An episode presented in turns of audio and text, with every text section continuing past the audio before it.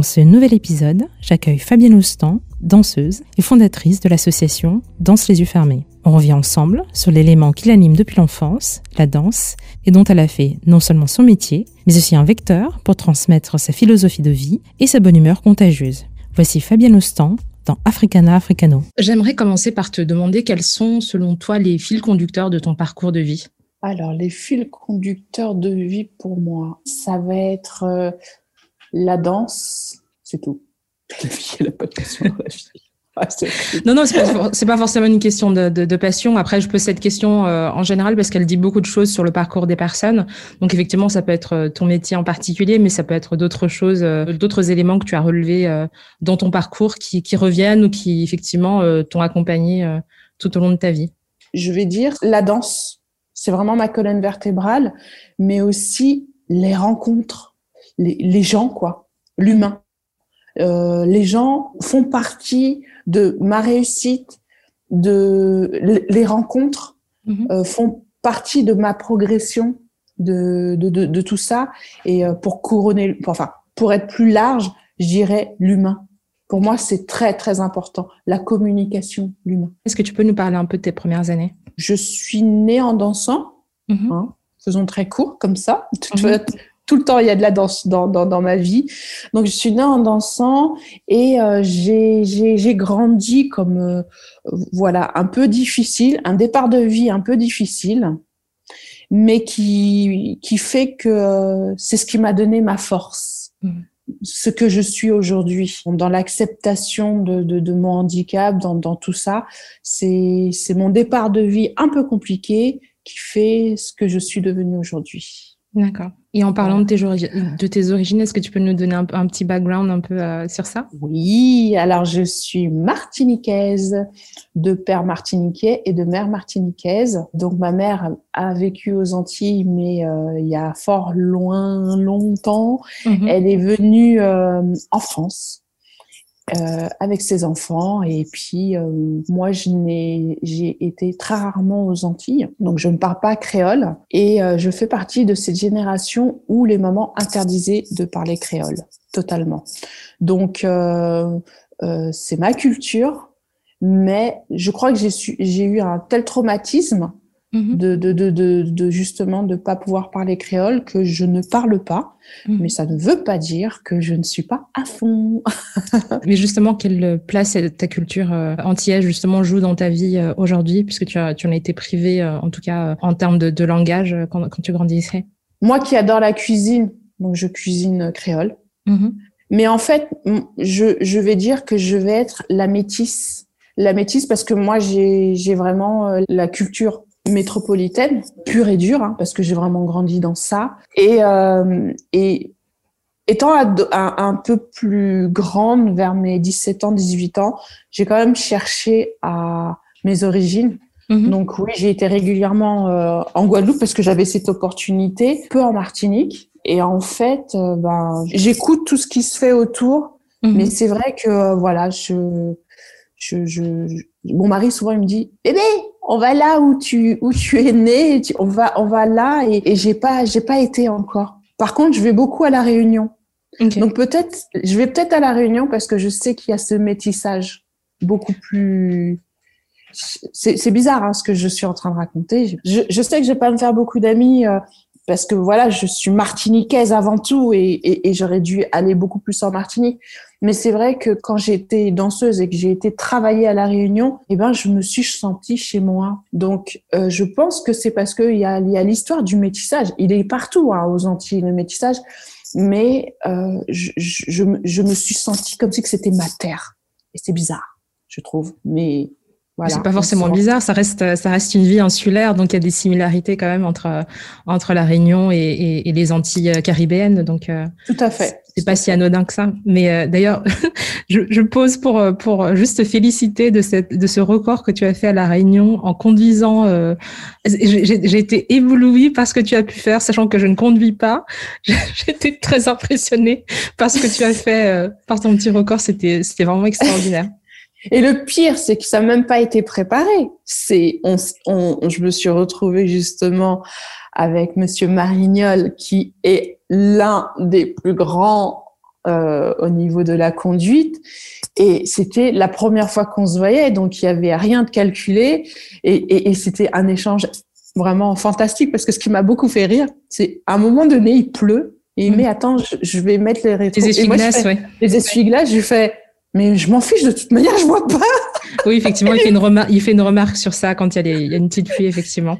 Mais si vous voulez voir la vidéo, elle est sur, euh, elle est sur Instagram. Il faut juste taper le nom de Fabienne, euh, pas sur Instagram, sur euh, Facebook. Et c'est une vidéo de 40 minutes, je crois, où justement on te voit préparer un peu les consignes, tourner à droite, débrayer, etc. Comme quoi tout est possible. Hein. C'est vous, vous êtes, c'est vous qui décidez de ce qui, ce qu'on peut faire, ce qu'on veut faire. Ouais, effectivement. Pour revenir un peu justement à ton enfance, dans, dans une interview qui a été un peu, comment dire, important dans ta, carrière, c'est l'interview que tu as fait avec euh, Frédéric Lopez. Tu as déclaré, euh, entre guillemets, adorer la DAS parce que tu as passé euh, quelques années vraiment dans ta petite enfance à, la DAS et que c'était, entre guillemets, une colonie géante pour toi. Ce qui peut étonner puisque c'est une institution qui n'a pas vraiment la meilleure des réputations, entre guillemets, dans, notre société. Qu'est-ce que tu y as trouvé, justement, ou qu'est-ce que tu as pu exprimer à la DAS que tu n'avais pas au sein de ton unité familiale? En fait, ce qu'il faut comprendre, c'est que oui, la DAS, ça pas quelque c'est pas reluquant comme comme image. Mais nous, quand on est enfant, on s'en fiche de savoir si la DAS c'est bien ou pas. Moi, je sais que la DAS m'a beaucoup apporté, m'a forgé, m'a permis de. Euh, alors en fait, quand je dis la DAS, c'est que moi j'ai été placée. Il s'est pas passé des bonnes choses pour moi. Donc la DAS m'a récupéré et m'a mis euh, vraiment euh, dans l'institution où là on est entre enfants, avec des adultes. Et là, ça m'a permis de euh, déjà de me dire voilà, je suis une enfant et je suis pas toute seule, je suis avec les autres. Je suis avec les autres. Donc, quand on vit en communauté, ben, il y a des règles et on les apprend. Et ces règles-là, en fait, c'est l'école. C'est l'école de la vie parce que après, quand on grandit, on grandit tout le temps, tout le temps avec ça. On évolue avec avec ça parce qu'on a appris les codes. Parce que quand on est enfant, on n'est pas forcément sympathique entre nous.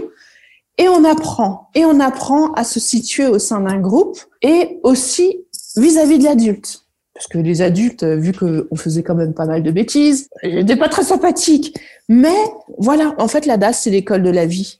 Et l'école de la vie, c'est pas toujours bienveillant, c'est pas toujours, mais il faut trouver sa place donc, en fait, je suis rentrée très tôt dans la dans la société et, et cette société, ben, de, ma petite enfance, j'en garde un très bon souvenir parce qu'elle m'aide à vivre aujourd'hui. Euh, voilà, je suis devenue ce qui je suis grâce à ça. Du coup, comment est-ce que ce, ce court passage à, à la DAS, puisque tu as été récupérée à 6 ans, je crois, par ta maman, et ton contexte familial un peu compliqué, euh, comment est-ce que tout ça informe la personne que tu es devenue aujourd'hui? Pour moi, le passage de la DAS a été long parce que j'ai été vraiment très très tôt. Mm-hmm. Même si j'ai été placée au départ en famille. Ensuite, euh, ce qui s'est passé, c'est que moi, en tant que petite fille, le concept de parents, de, de, de, de maman, de choses comme ça, ça n'existait pas. Et donc, quand ma mère m'a reprise, je ne comprenais pas encore dans quel monde j'étais. Donc pour moi, en fait, ce sont des choses qui ont été très difficiles. Et je pense que ma vie a pris un sens au moment où je suis partie de chez moi. Et je suis partie de chez moi assez tôt. Et c'est à ce moment-là que, que j'ai pris conscience que j'avais ma vie entre les mains. Donc la DAS m'a aidé à supporter ce qui allait venir jusqu'à mon départ de chez moi. D'accord. Mais justement, euh, on n'en est pas encore arrivé à là, mais euh, très jeune, à 11 ans, je crois, tu, as, tu apprends à l'occasion d'un check-up fait à, à l'école que tu as un problème de vue. Euh, très vite, le diagnostic tombe.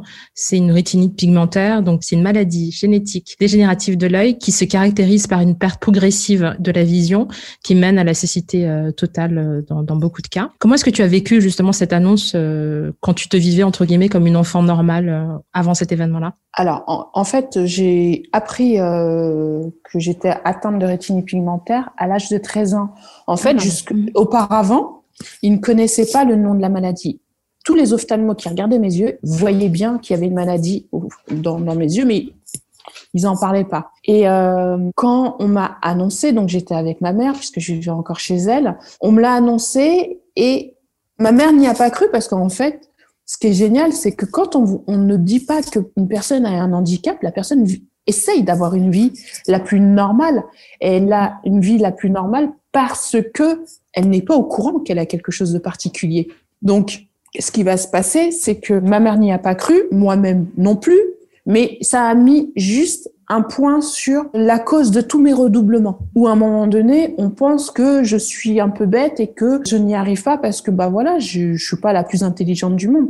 Et en fait, non, ça avait rien à voir. C'était vraiment la vision. Quand on est déficient visuel, il y a des choses qu'on ne peut pas acquérir. Mhm. où il faut euh, il faut qu'on en prenne conscience et trouver des stratégies. Mais sans ça on peut on peut pas savoir. Donc ça ça m'a rendu une petite fierté en pensant que j'étais pas bête. Et ça c'est important dans un pour un enfant de penser que ok c'est parce que je ne vois pas que j'ai l'air bête. Euh, jamais auparavant, euh, les médecins qui t'ont vu n'ont pensé à, à tester, euh, à tester ta vue? Non, parce qu'en fait, après, ils, ont, ils avaient détecté que, que j'étais dyslexique, que j'avais des problèmes au langage. Mm-hmm. Donc, si on se dit qu'elle a un problème au langage, c'est peut-être qu'il y a un petit souci connectif.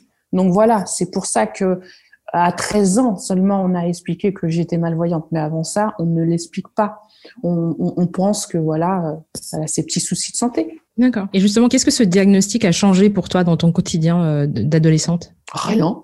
J'étais toujours aussi embêtante. Euh, vu que je pensais que j'étais un garçon, donc j'étais un garçon manqué. non, je faisais les mêmes bêtises. Hein. Rien n'a changé pour moi. Par contre, au niveau de l'école, les instituteurs, d'un coup, les, les profs, d'un coup, se disaient, OK, on comprend, elle est malvoyante, on comprend mieux. On peut pas faire grand chose pour elle, mais on comprend mieux. Mais quand même, j'étais suffisamment futée, c'est que je m'arrangeais toujours à avoir la moyenne. Moi, mon but, c'était pas d'avoir 19. Je visais le 11. C'était déjà très, très bien. Et, et, voilà. Donc, euh, pour moi, c'est, c'est, j'ai toujours, je trouve toujours des solutions là où ça va pas. Donc, je ne pouvais pas avoir 20 parce que ce n'était pas mes compétences, mais 11, c'était mes compétences. Et voire des fois, j'avais 13, donc j'étais encore plus heureuse. Donc voilà. D'accord. Tu, as eu le diagnostic assez tard, mais est-ce que le, fait de maintenant, avec le recul, de te dire euh, j'ai passé tout ce temps euh, à l'école sans savoir, enfin à galérer sans savoir ce qui, ce qui se passait, pensant que c'était normal, est-ce que ça a affecté ton, ton, ton rapport à l'école? Pas du tout. Pas du tout, parce que simplement, je me dis que si j'avais pas eu ma déficience visuelle, j'aurais fait des hautes études. Ça, j'en suis sûre. Mais ma destinée n'était pas dans les études, elle était plutôt dans l'artistique. Donc, je comprends pourquoi la nature, elle m'a dit non, non, non, non, on, on, va être radical avec toi, tu vas mhm. avoir ton handicap visuel et tu vas actionner dans l'artistique. Voilà. Donc, faut, je prends, je prends. Du coup, est-ce qu'il y a eu un avant-après diagnostic pour toi, globalement? Non. Non, non, parce que déjà, de, euh, donc déjà, oui, j'ai moins redoublé. Mhm. Parce qu'il faut savoir, j'ai redoublé CP, CE1, CE2. Enfin, dès que c'était possible de me faire redoubler, euh, je redoublais. Mhm. Donc après, j'ai fait une euh, troisième et quatrième, une quatrième et troisième technologie. Et ensuite, j'ai fait un bac pro. alors moi, mon rêve, c'était de devenir styliste. Mais mon ophtalmo, quand elle a appris que je faisais un BP dans la couture et dans le stylisme, mhm elle a mis un joker, elle a appelé les professeurs, elle a dit ah, ah dehors, vous me la changez, vous, allez me la rendre aveugle, on, on la garde pas, non, non, vous me la changez. Donc je me suis retrouvée à faire de la comptabilité. Je déteste les maths, je déteste la comptabilité. Mhm. Donc je me suis retrouvée à faire commerce et, commerce et services. Et j'ai vraiment adoré en fait parce que je faisais de la vente, euh, voilà, dans les vêtements. J'ai adoré en fait, je me suis éclatée. Mhm. Mais euh, je perdais pas de vue que bon, c'était pas, je, je voulais pas faire ça. Donc euh, la danse euh, n'était jamais très loin de moi. Et euh, ben voilà, j'ai fait moi, il n'y a pas de problème. Je vous fais commerce et service, mais après, je me tire et je vais danser. oui, c'était la, la bouée de secours pour tenir jusqu'à ton émancipation, en fait. Ouais, mais en fait, je l'ai pas mal vécu, hein, parce mhm. qu'en fait, commerce et service, ça aide. Hein. Dans le métier que je fais, bah, la communication que j'ai toujours eue depuis ma naissance, depuis depuis toute petite, donc ce n'est, en fait, tous, mes choix sont vraiment quelque chose qui est en moi, qui est inné en moi. Mhm. Donc, il n'y a pas de frustration. Il y a que, qui sait, peut-être dans dix ans, bah, je vais ouvrir une boutique, qui sait. Enfin, pas maintenant, là, franchement. T'es bien occupée. non seulement je suis bien occupée, mais la conjoncture actuelle, euh, franchement, j'avoue. C'est sûr. 2022, allez. Euh, non, non, mais j'ai pas envie du tout de, de, de, dans, dans, tout ça. Mhm. Mais voilà, donc en fait, c'est il n'y a pas de hasard Il y a juste, euh, voilà, ça fait partie des choses de, de, de ma vie, de ma destinée. C'est voilà. Trigger warning suicide pour les deux prochaines minutes. J'aimerais revenir un peu sur cette période euh, un peu charnière pour toi justement parce que elle, euh, il y a un vrai pivot qui va, qui je pense éclaire beaucoup de tes choix après et, et, ton attitude face à la vie. Dans la même interview avec Frédéric Lopez, tu, tu as confié que tu avais l'impression de ne pas exister quand tu étais enfant et que la différence de, de traitement par ta mère entre toi et tes demi-frères et sœurs euh, euh, n'a fait qu'accentuer ce sentiment-là. Tu as même évoqué des pensées suicidaires. Est-ce que tu te rappelles de ce qui a en premier euh, déclenché ce sentiment-là de, de, ne pas exister chez, chez toi? Bah, en fait, ne pas être dans son corps, tout simplement. Ce qui est intéressant, et c'est vrai que c'est ça qui va découler sur le restant de ma vie, et c'est enfant, je me suis protégée de ce monde qui était difficile pour moi à accepter. Mmh. Donc, je me retranchais dans mes rêveries. Pour moi, la nuit était un, même si j'avais peur du noir, était un monde de ressources parce que ça me permettait de revivre une autre vie autre que celle du jour qui me faisait peur. Et ça m'a aidé à grandir. Oui, j'ai eu des, des, pensées suicidaires parce que à un moment donné, on a beau euh, penser que lorsqu'on était à la DAS, on a subi des choses, mhm. mais on a survécu. Et là, en, en, étant dans un milieu entre guillemets qui pourrait euh, être le meilleur des mondes, où, mhm. on se sent protégé, bah, pour moi, a été le monde où je me suis sentie la moins protégée. Et comme je savais comment on faisait pour se protéger, eh ben, je partais dans, dans cet autre monde. Donc, c'est pour ça que je suis une grande rêveuse. Je suis tout le temps en, en... les rêveries que, qui sont dans ma tête, je les expose réellement dans, dans, dans le vrai monde. À travers la danse. Là, voilà. Et à travers aussi la transmission. Dans ton adolescence, c'est là que tu as découvert la danse. Est-ce que tu peux nous parler de ta première rencontre justement euh, avec la danse? Quand, quand est-ce que ça s'est fait et dans, dans, quelle, dans quelles circonstances? Alors, ça va pas être anodin. En fait, je danse depuis que je suis petite, toute petite. Dès qu'il y avait la musique, j'étais là, les fêtes antillaises, pop, pop, pop, j'étais là. ouais. Et en fait, je me revois enfant dans une méga teuf. Je crois que sûrement, sûrement, après, c'est peut-être mon, c'est pas mon imaginaire parce que je me souviens du gâteau. En fait, j'ai une très, très bonne mémoire. Mhm. Ça va, elle va très loin ma mémoire. Et je me rappelle toute petite en train de danser et entendre les adultes dire Fabienne, il faut que tu ailles te coucher. Et moi je fais non, non, je danse, je danse, je danse. Et en fait, tout au long de ma vie, la danse me poursuit, est avec moi, c'est mon double. Mhm. Et, et, donc euh, je me vois en centre de loisirs en train de donner des cours de danse et moi-même en train, en train de faire le spectacle avec mon maillot de bain. Tu vois, j'avais un maillot de bain, mes petits chaussons de danse et je fais le show. Et en fait, ça me poursuit, ça me poursuit. Mais quand j'étais petite, je voulais prendre des cours de danse. Et là, j'ai eu un non. Donc, quand on te dit non, c'est là que tu te dis, puisqu'on te, te, dit, on te dit non, c'est qu'en fait, c'est que c'est pour toi, c'est oui. Moi, quand on me dit non, moi, j'entends oui. Mhm. Mais depuis toujours. Donc, je, j'écoutais beaucoup, beaucoup de musique. Je, le matin, je me levais chez moi et je mettais de la musique et je dansais et je créais entre les bouts de chiffon que je faisais euh, sur mes poupées parce que je leur inventais des vêtements et donc je les faisais défiler, je les faisais danser et en fait j'ai toujours été dans l'artistique, toujours, toujours, toujours, toujours et ça m'a vraiment permis de grandir. Mais j'ai envie de dire que j'ai commencé à prendre des cours très tard. En mmh. fait, j'ai tout fait à l'envers.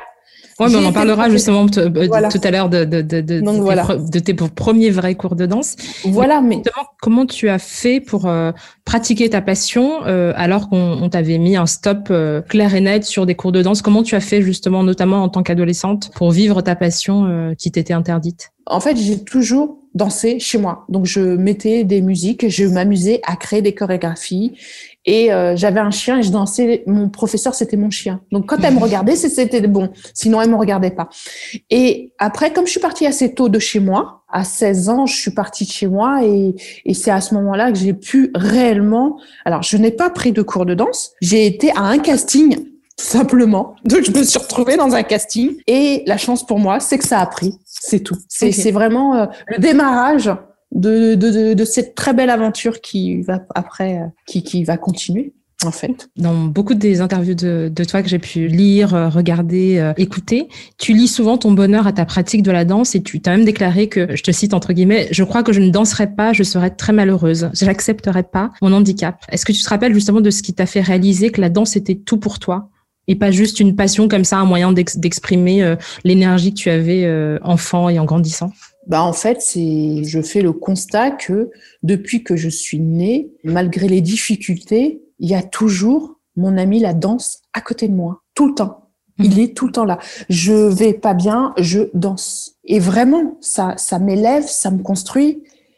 Donc c'est depuis toujours, c'est en moi. C'est pour ça que je dis que je mourrai en dansant parce que elle est en moi. C'est mon ami. C'est comme je dis euh, par rapport à mon handicap. Mon handicap est mon ami. Sinon, je pourrais pas l'accepter. En fait, c'est comme si qu'on était trois sœurs. Mhm. Il y a moi, il y a la danse ma sœur et il y a la danse mon handicap. Et le tout, bah des fois on se déteste, des fois on s'aime. Mais ma sœur danse et moi, on s'est mhm. toujours apprécié parce que on se soutient. Elle est ma colonne vertébrale si je peux parler en image. Mais bien sûr, bien sûr. Mais qu'est-ce qui était difficile justement pour toi à accepter dans, dans ton handicap au, début, sans factoriser euh, la danse? Bah en fait, je, ne, je l'ai toujours accepté. D'accord. ok. C'est ça qui est drôle, c'est que petite, enfin à 13 ans, je suis une ado. On me dit que je suis malvoyante, j'y crois pas un instant. Et c'est qu'à l'âge de 17 ans, on me dit, oh là là, mais vous allez devenir aveugle, c'est dramatique. Et là, je fais, ah bon, ah d'accord, ok. Mais j'en prends pas conscience, en fait. Et c'est au fur et à mesure de ma vie que j'en prends conscience puisque la lumière s'éteint. Donc, quand j'étais enfant, il y avait une lumière qui n'était pas allumée, mais je, je, partais. Enfin, vous pensez voir, mais en fait, vous ne voyez pas. Mais vous n'êtes pas aveugle. Mais vous n'êtes pas voyant. C'est c'est tout, tout tout ce mélange dans la tête où on se dit bon, alors je suis quoi? Je suis voyante, je suis pas voyante. Et c'est ce que l'extérieur nous, nous nous renvoie et nous dit non, mais euh, tu arrives à faire ça, donc tu es voyante. Non, en fait, j'ai mis des choses en place qui font que je suis voyante, et qui te donnent l'air que je que tu penses que je suis voyante. Et en plus, comme je danse, je suis désolée de ramener ça à la danse. Mais y a comme je danse, la danse, c'est quoi? C'est le mouvement dans l'espace. Et moi, j'ai sans sans en prendre conscience, je l'intègre dans ma vie. Donc ça veut dire que je sais que si j'avais pas j'avais pas mis ces stratégies en place, mmh. j'aurais énormément de difficultés. Qu'est-ce qui qu'est-ce que dans le handicap visuel est difficile bah, c'est de pas comprendre le monde dans lequel on est. Et ensuite, c'est le déplacement dans l'espace. C'est ça, en fait, qui est difficile. Mais une fois qu'on a ces codes-là, une fois qu'on sait, une fois que, moi, pour moi, le monde qui nous entoure, c'est un gigantesque euh, Lego. C'est des mhm. Playmobil. C'est tout. Les rues sont toujours pareilles. Tout est fait un peu, un peu comme dans, dans les Lego. On peut, mhm. il y a, y a pas 150 chemins, il y en a trois. Donc, c'est cela qu'on doit apprendre. Mais justement, en parlant de, mouvement dans l'espace, ce qui est extraordinaire avec toi, c'est que tu te vivais tellement normalement que tu tu faisais pas juste de la danse, tu faisais aussi du, basket. Tu étais une grande euh, une grande passionnée de basket euh, adolescente aussi. Comment euh, comment ça se passait tout ça pour toi justement? Ce que tu dis, tu as tu as très tôt mis en place des stratégies pour te vivre normalement en fait comme n'importe quelle autre adolescente. Comment ça s'est passé ça? Alors, juste pour revenir sur vivre normalement. En mmh. fait, c'est que les gens qui sont autour de moi, comme ils ne pensent pas plus que moi que je suis malvoyante, tu te rends normal. En fait, tu fais le caméléon, tu t'adaptes, mais tu pars pas dans une logique. Oui, alors attention, là, je suis en adaptation. Pas du tout, ça se fait naturellement. Mhm. Et c'était avec mes possibilités, mais j'avais de grandes possibilités. Et le fait que lorsque chez moi, je n'avais pas la possibilité de faire beaucoup d'activités, même si je pense que foncièrement, je suis une hyperactif, donc je dansais à la maison pour pallier à mon hyperactivité. Et mhm. quand on m'a dit, et donc à l'école, je faisais de l'athlétisme, donc 100 000 à l'heure. Je faisais des compétitions, comme on savait pas que j'étais malvoyante, été souvent disqualifiée parce que je mordais. Et donc après, je me suis dit bah le basket. Et le basket, en fait, j'étais un pitbull. Donc c'était, je ne pouvais pas shooter parce que bien sûr, je shootais toujours à côté, mais avec mon restant visuel, avec la vue que j'avais à l'époque, moi, je, travaillais beaucoup, enfin, deux, par mes adaptations qui étaient sonores. Mhm. J'entendais le ballon de l'autre côté du terrain. Qu'est-ce que je faisais? Je courais comme un... Mais vraiment, c'était, je ne voyais pas les gens qui étaient devant moi, mais je courais, pa, pa, pa, pa, et mon objectif c'était attraper la balle. Mais je m'en fichais de ce qui se passait autour de moi. Et ça, c'était génial pour les équipes, parce qu'au bout d'un moment, comme moi, j'arrivais comme une grosse sauvage, je prenais la, puis en plus, j'avais la gouache. Donc, je mhm. prenais la balle. La fille, elle se disait, mais elle est folle. Donc, elle lâchait la balle. Donc, c'était des choses comme ça. Et, à un moment donné, bah, on, bah, on me connaissait pour, alors, Fabienne, elle saute. Euh, on m'a acheté des genouillères parce qu'il y a un moment donné, on me voyait sauter à la Wallogienne. On se dit, mais elle va finir par se casser quelque chose. Non, jamais, parce que j'y allais vraiment avec le cœur. Donc, ah, on y va, on y va. Et au final, voilà, moi, je m'éclatais. Et dans l'équipe, ils se disaient, bon, Fabienne, va chercher la balle. j'y allais. Et voilà, c'était génial. Et quand on voyait d'autres équipes, ils se disaient, oh non, il y a, l'autre folle là qui va, oh non, non, non, non, non. Alors, euh, elle, son objectif, c'est attraper une balle, mais elle, elle tue tout le monde au passage. Donc voilà, donc et, et on se rend pas handicapé. D'un coup, on, on, on, se dit pas ouais non, euh, oh je suis malvoyante. Non non, bah je vis quoi, je croque. C'est exactement euh, ça. Si, si j'ai bien retenu un truc euh, de toi, c'est ça, c'est que tu croques. ah, je croque. Pour revenir un peu à la danse, tu as dit quelque chose qui est très éclairant, je trouve, par rapport à ton approche et à ton, ton parcours de vie. Tu as dit, ce n'est pas nous qui dansons, c'est notre imaginaire. L'imaginaire dont tu parlais tout à l'heure, c'est l'autre moi qui est caché. Est-ce que tu peux nous parler justement de, la Fabienne d'avant la rencontre avec, la danse? Est-ce que tu te rappelles de ça ou comme tu dis, ça a vraiment été euh, toujours euh, quelque chose euh, en toi? Je vais te décevoir encore une fois. mais non, mais pas du tout. Non, mais je sais, mais je fais exprès de te dire ça parce que donc en fait, je pense que petit, je devais être triste de quelque chose. Mais après, ce, c'est que ma, ce que je pense. Peut-être que c'est archi faux, mais mhm. pourquoi la danse est tout le temps présente avec moi? Mais je pense que peut-être petite, j'ai subi des choses. J'ai, je devais peut-être être très triste et que à chaque fois, j'étais pas très loin de la musique mhm.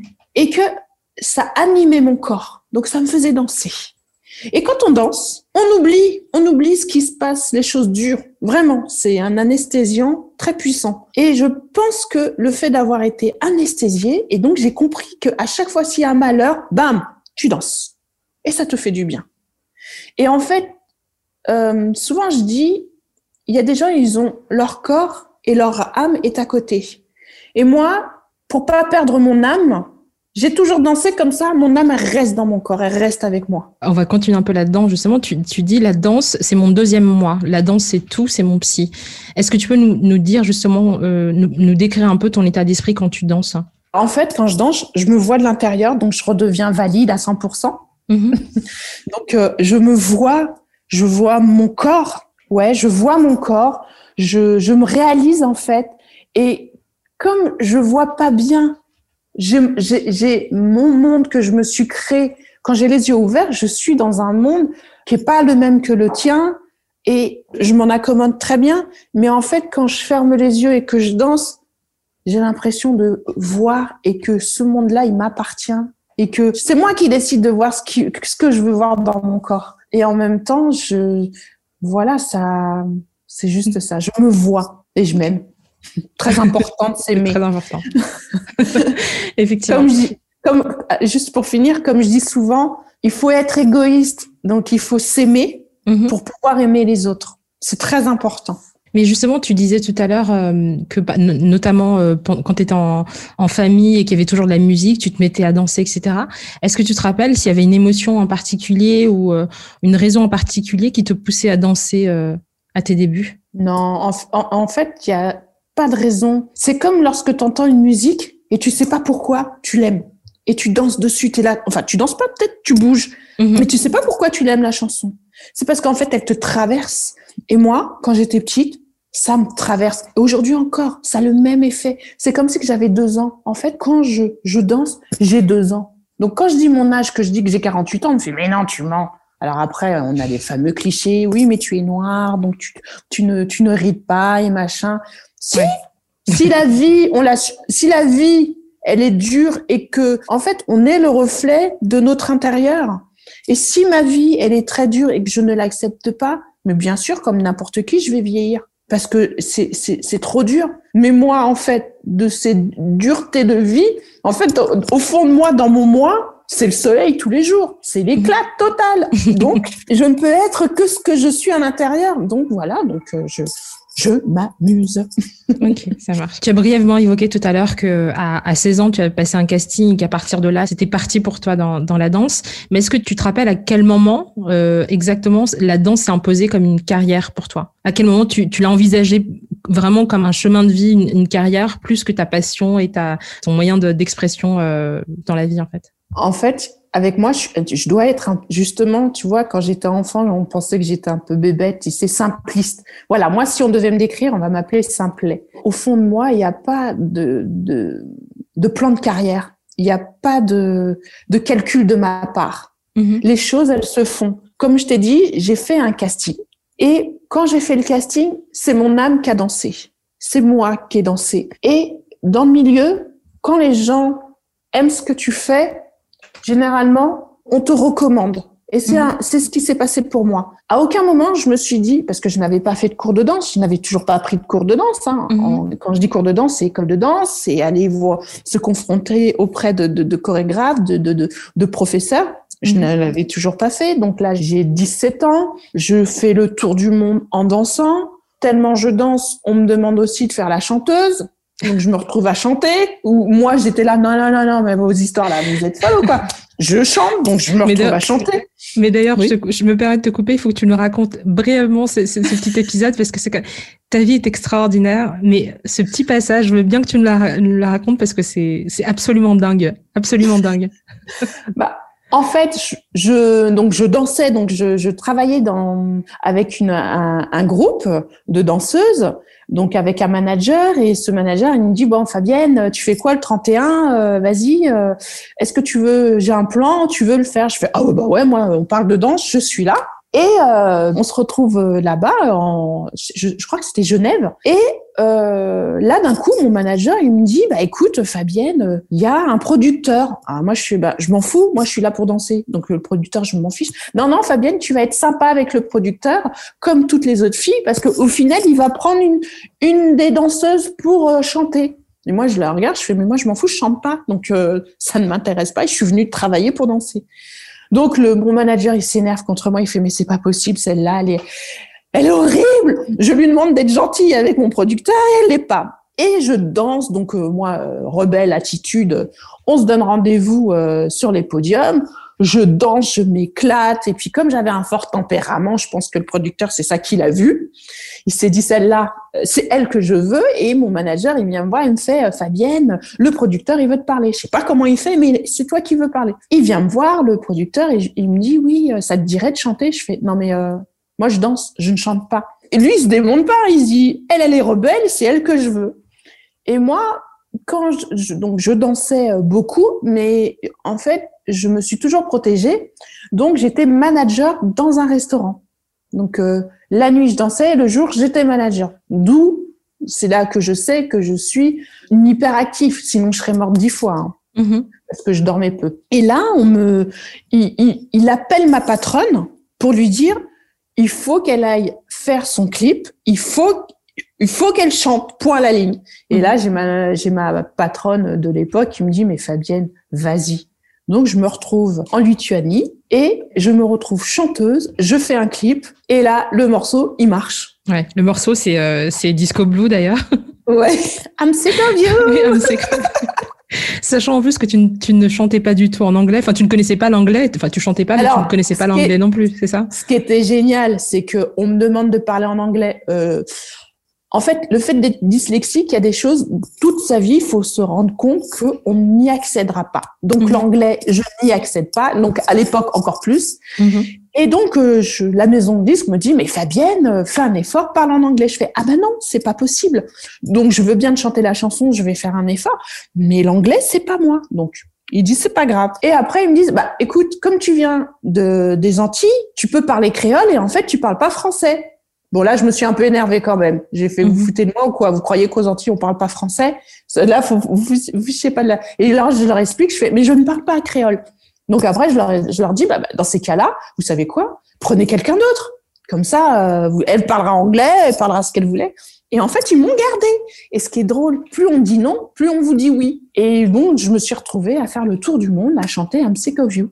Je me suis retrouvée quand même bien classée au niveau du top 50 et j'ai beaucoup tourné. Donc, euh, ça a été une forte belle euh, expérience. Euh, lorsque je faisais des interviews en radio, pareil, je, je, le disais, je leur disais, oh, je suis pas là pour longtemps. Donc, et ils adoraient en fait mon franc-parler. Mais combien de temps d'ailleurs ça a duré cette, cette petite escapade musicale pour toi? Oh, trois ans. Trois bonnes années. Trois ans. Tu as tourné trois ans avec juste euh, la chanson eh Disco Blue ou t'en avais fait une autre parce qu'on eh pas trouvé une autre. Hein ah non, non, celle-là.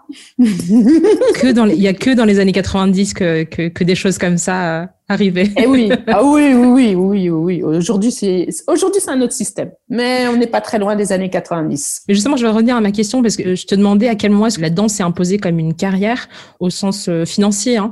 Mais tu disais tout à l'heure que euh, toi, tu n'as pas de plan de carrière et en même temps, tu avais quand même un job alimentaire qui était euh, ce truc-là dans la restauration à côté. Hmm?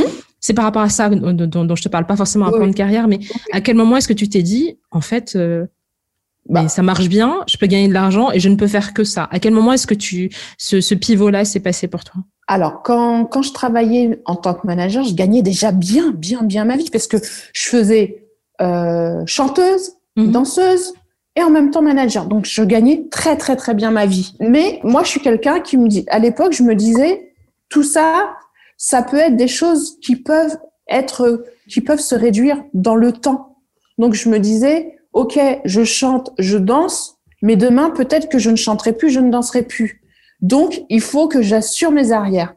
Donc, c'est pour ça que j'ai gardé euh, mon management. Et en fait, je travaillais tellement dans la danse et dans, dans, dans, dans la musique. Même ma patronne de l'époque me disait, mais non, mais Fabienne, viens quand tu peux. Donc, des fois, je venais une fois par semaine. Et à un moment donné, je me disais, mais non, mais Fabienne, en fait, tu pourrais vivre que de ça. Mais, justement, à quel moment est-ce que ça s'est opéré, ce truc-là, où tu t'as arrêté le job alimentaire et tu t'es mise euh, pleinement à faire, euh, à faire de la danse et à, être dans le milieu du spectacle euh, en général? Eh ben, très lointain, très longtemps après. Je, c'est quand j'ai passé mon BAFA pour créer mon association Danse les yeux fermés. C'est à ce moment-là que j'ai dit, je peux pas faire 300 métiers en même temps. Donc là, j'ai tout arrêté et je me suis consacrée à mon association et les plans danse que j'avais. Là, je me suis vraiment mis dans l'artistique sans vouloir faire d'autres choses. J'ai arrêté les métiers alimentaires et au début, c'était un peu difficile, mais c'était pas grave. J'ai cru, j'ai cru, j'ai fait un investissement sur moi. J'ai dit, je crois en toi, alors on y va. Mais justement, avant la, la, la période de création de l'association, de, parce que as, je crois que tu l'as créée à 35 ans, l'association, non?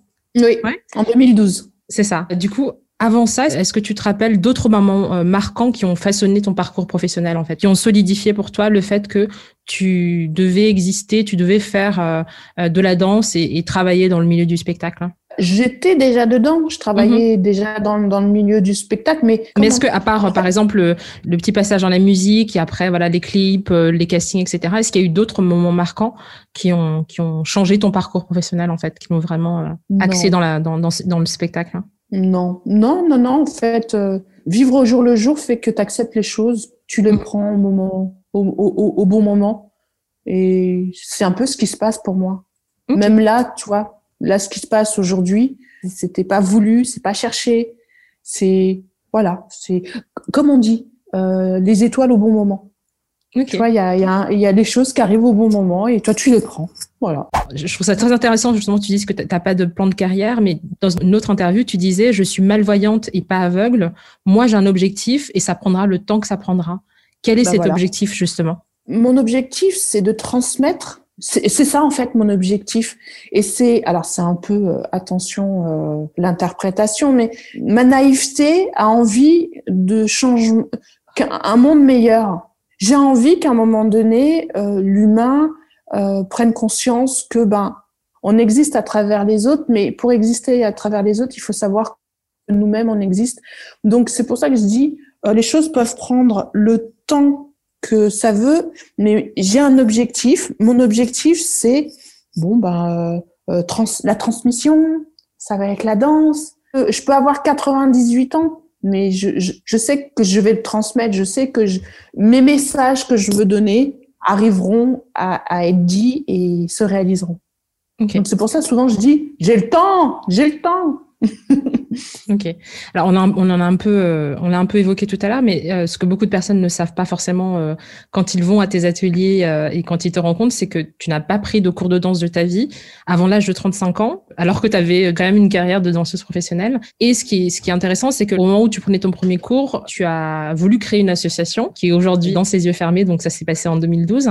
Est-ce que c'était purement pour créer l'association et donner des ateliers que tu as pris tes premiers cours de danse, ou est-ce que c'était une envie personnelle de longue date que tu voulais euh, voilà euh, réaliser et, ça s'est fait juste à ce moment-là Alors en fait, quand j'ai créé l'association Danse les yeux fermés, c'était parce que j'adore la danse. Mhm. Donc je me suis dit j'ai envie de transmettre. Moi, c'était vraiment dans la transmission, mais je voulais pas transmettre et je voulais pas prendre comme prétexte je suis malvoyante, donc ça va être la, danse fourre-tout. Ça mhm. va être le grand n'importe quoi. Euh, je suis folle, mais une folle construite. En fait, euh, j'aime laisser la liberté, mais en fait, tout est calculé dans ma tête. En fait, c'est je, n'aime pas la folie pour la folie. Et pour moi, il était important de prendre des cours, pas pour retransmettre les cours que moi je prenais, mhm. mais c'était pour me donner une certaine rigueur. Donc, de toute façon, tout au départ, quand j'ai créé l'association, je prenais des cours. J'ai pris beaucoup, beaucoup de cours de barre au sol. Je peux mhm. pas faire un atelier de danse avec que de la barre au sol. Ça mhm. ni queue ni tête. Donc, j'emmenais mon univers, mais euh, la barre au sol m'a appris à connaître chaque partie de mon corps et, et, en fait, je me formais. Puisque je ne pouvais pas accéder à la formation de la danse pour devenir prof de danse, mhm. je me formais. J'ai investi sur moi encore une fois en me formant, en allant euh, voir plein de chorégraphes et aller participer à leur cours. Et c'est ça qui a dessiné euh, euh, mes ateliers, quoi. Mais en gardant ma petite folie. Oui, évidemment. Mais justement, qu'est-ce qui a motivé la création de Danse euh, les yeux fermés? Ce qui a motivé la création de l'association, c'est que moi, j'ai voulu aller dans des cours de danse lambda et j'ai senti une peur, mais vraiment, en face de moi. Et je me suis dit, non, j'ai pas envie d'avoir des gens en face de moi qui ont peur, qui savent pas comment faire avec moi. Et donc oui, je vais prendre des cours dans des écoles, mais je faisais exprès d'aller dans des écoles de danse et pas dans la danse, pas dans le club près de chez moi, parce mhm. que pour moi, aller dans un cours de danse, c'était aussi me montrer mhm. et dire, bah vous voyez, je suis malvoyante, mais je vais venir quand même dans votre cours, que vous vouliez ou pas. Et c'est une manière aussi de se rendre visible. Mais ce qui m'a animée aussi, c'est que j'ai beaucoup perdu euh, au niveau euh, de, de, ma maladie. Donc, euh, il me semble que j'avais perdu, oui, j'avais perdu l'œil droit. Donc, il me restait mon champ central gauche, mais avec un peu plus de vue qu'aujourd'hui.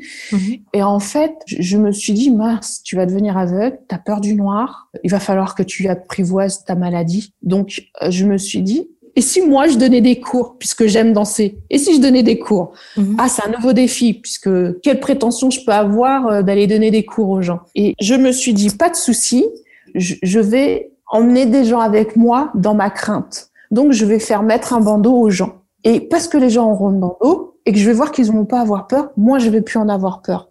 Et c'était aussi une manière à 100% d'accepter parce que je voyais ma, ma vue qui, enfin, je me vois euh, aller vers euh, cette lumière qui s'éteint. Mhm. Donc ça fait peur. Je l'accepte, mais ça fait peur quand même. On se dit mais demain comment comment ça va se passer? Euh, mhm. la, la, perception de l'extérieur, les gens qui vous regardent, ah la pauvre, elle a une canne, ah là là mon Dieu c'est horrible. Parce que ça aussi, ce qui mhm. rend handicapé, c'est le regard des autres, c'est le regard de l'extérieur de se dire ah la pauvre oh là là mais moi à sa place je pourrais pas et, et mais non tu n'es pas à ma place je ne suis pas à la place de quelqu'un qui a une jambe cassée. Quand mhm. quelqu'un a une jambe cassée, on fait oh le pauvre. Mais non, aide-le euh, à, lui expliquer bon, il va falloir te bouger et que tu ta, ta vie, même là si t'es plâtré, mhm. ta vie elle change pas. Elle, tu l'adaptes ta vie. Et donc c'est tout ça. Et donc quand j'ai commencé les ateliers, ça m'a rassuré. Ça m'a rassuré parce que un, j'arrivais à donner des cours même si je suis une folle, j'arrivais à donner des cours, j'arrivais à communiquer, j'arrivais à donner des choses aux gens, à partager cette folie, cette, cette, cette envie de danser. Mais en même temps, je, je grandissais parce que j'allais prendre des cours et je me disais, mais au fait, pourquoi tu prends des cours? Je prends des cours pour apprendre, pour m'apprendre à comment je dois donner mon cours parce que mmh. ça m'a permis d'entendre les sons, puisqu'à un moment donné, si je prends des cours avec des profs et que j'ai pas le visuel, mais j'ai le son, mmh. j'ai leur langage, c'est comme si je faisais une thèse. Qu'est-ce que pour une personne euh, déficiente visuelle, quelles sont les clés de sa réussite pour apprendre à danser? Voilà. Donc aujourd'hui, j'ai la thèse. euh, mais justement, plus concrètement, est-ce que tu peux nous parler de ta démarche avec tes ateliers? Comment ça se passe justement euh, tes ateliers? Parce que, comme tu disais tout à l'heure, tu as un rapport à ton corps qui est qui est très important. Euh, enfin, c'est un comment dire un élément central dans ton expression euh, avec ta danse. Donc, parle-nous un peu de, de, ta démarche avec ces ateliers. Alors en fait, les ateliers, la manière dont ils se déroulent, déjà, ce n'est jamais, jamais, jamais le même cours. Mais jamais, parce que moi, je n'ai pas les yeux mais j'ai le, le, ressenti, l'énergie des gens avec leurs euh, leur points forts, avec leurs faiblesses.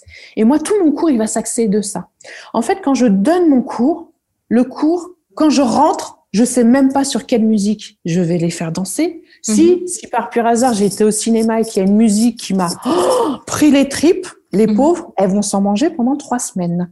Ça veut dire qu'à chaque fois, je vais leur remettre ma fameuse chanson pour que elles aussi, ça les prenne au trip comme moi, ça m'a pris. Et en fait, on, le, le, cours, donc c'est ouvert à n'importe qui. Quand je dis n'importe qui, qu'on soit déficient visuel, qu'on soit atteint d'un autre handicap, qu'on soit valide, qu'on soit pas danseur, qu'on soit super danseur, c'est qui veut.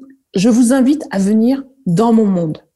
Et en fait, le fait de, de, se dire je t'invite à venir dans mon monde, ça me permet de mettre ce que je veux dans mon monde, mais en étant juste. Donc, dans mes ateliers, il va y avoir le bandeau. Mais le bandeau, qu'on soit aveugle ou pas, tu mets mon bandeau. Et ce qui est drôle, c'est que quand des fois on est, des personnes aveugles m'ont dit, mais je suis aveugle, pourquoi tu veux que je mette ton, bandeau? Je dis, mais je parle, je veux que tu mettes le bandeau parce que quand tu as le bandeau devant les yeux, c'est de toi dont je parle. Je parle pas de, ton handicap.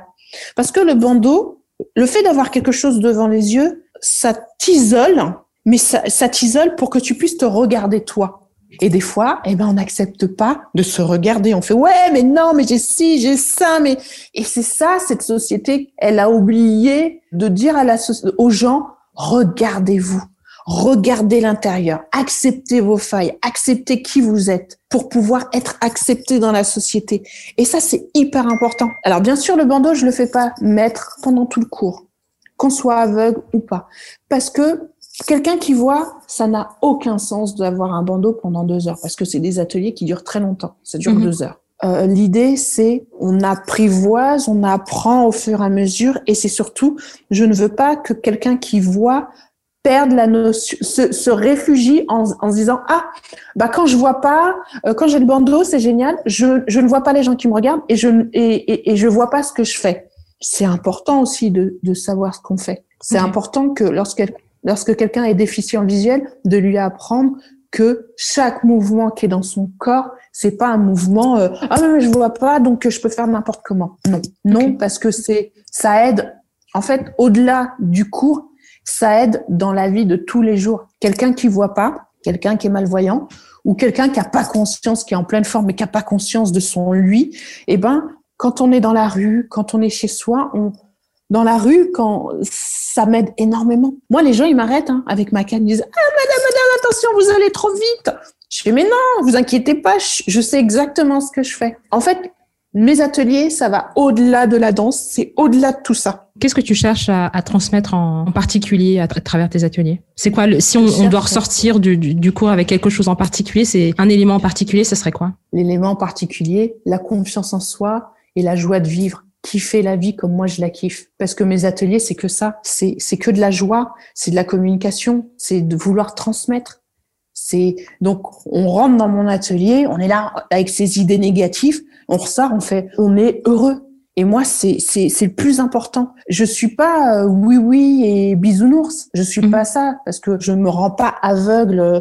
Je, je suis consciente de mes fragilités, mais je veux à chaque fois que ma bonne humeur, que mon positivisme, parce que alors ça agace beaucoup de personnes parce que mhm. je suis positif, mais c'est hyper important. c'est hyper important d'être positif. C'est tellement facile d'être négatif. C'est tellement facile de, de, détester son voisin, de lui trouver tous les défauts du monde. Et moi, dans mes ateliers, j'apprends aux gens à dire, eh, laissez les autres vous détester, mais vous aimez-vous. Parce que si je m'aime, tu dis des choses néfastes de moi, mais je m'en fous, en fait. Je suis en accord avec moi. Je suis en mhm. accord avec ce que je suis. Donc parle, comme moi je dis toujours, qu'on parle de moi en bien ou en mal, j'en ai rien à faire. De toute façon, on parle de moi. Et donc, ça veut dire que j'existe à travers en bien ou en mal, mais j'existe. Mhm. Et l'essence même de la vie, c'est exister. Sans parler d'ego, mais mhm. c'est exister. Celui qui parle de mal en toi, c'est que tu l'atteins et il est forcé de, de, de, de parler de, toi tous les jours et de réagir. Donc, ça veut dire que tu existes. En fait, c'est dur. Par exemple, il y a des gens, ils sont introvertis, ils veulent pas déranger le monde, ils sont, ils, restent à leur place. Et en fait, ce qui est très très dur, c'est que euh, je trouve ça violent. Moi, je trouve ça vraiment une violence. Il y a des gens qui viennent, ils font ah, mais on ne t'avait pas vu tellement tu n'existes pas. Je trouve ça d'une violence. Et en fait, quand on vient dans mes cours et que si jamais on est introverti, c'est ça que je, je, je dis Sois comme tu veux, avec tes failles, avec tes difficultés, on s'en fout. T'arrives pas à mettre le pied droit devant l'autre, devant le pied gauche, tu mets le pied gauche devant le droit, eh ben c'est pas grave. Il y a bien un jour, tu vas m'entendre et que tu mettras ton pied droit. Si mhm. ta réussite, elle est là, si, si, si tu dois démarrer comme ça, démarre. Mais accepte la base, accepte comment tu, comment tu existes. Accepte ça. Et c'est parce que tu vas t'accepter que tu vas évoluer. Là, tu sens en moi la, la personne qui, a, qui tu le sens. là, je dis pleinement, là, je suis à fond. J'aimerais revenir sur cet aspect de transmission dont tu parlais justement tout à l'heure, parce qu'en tant que personne qui transmet euh, un savoir, une pratique, et puis comme tu dis, cette joie de vivre, cet élan, euh, cet élan de vie, par défaut, tu deviens une figure d'autorité qui est écoutée euh, du coup par tes élèves, les personnes qui viennent à, tes ateliers. Mais toi, toute ta vie, tu parlais tout à l'heure d'adaptation, notamment par rapport à, à, ton nuit. Tu as dû faire un travail qui était normal aujourd'hui, mais qui est un travail d'écoute extrême, euh, non seulement pour mener ta vie, mais aussi pour mener ta carrière de danseuse. Il l'a mené à, son, maximum justement parce que de plus en plus ton champ visuel se réduisait. Est-ce que tu peux nous parler de la place justement de l'écoute dans ta vie et dans ton parcours en général? Est-ce que ça t'a permis ce, travail-là, ce développement-là de ton nuit, t'a permis d'accomplir Alors en fait, euh, quand j'étais petite, j'étais une petite fille très agitée.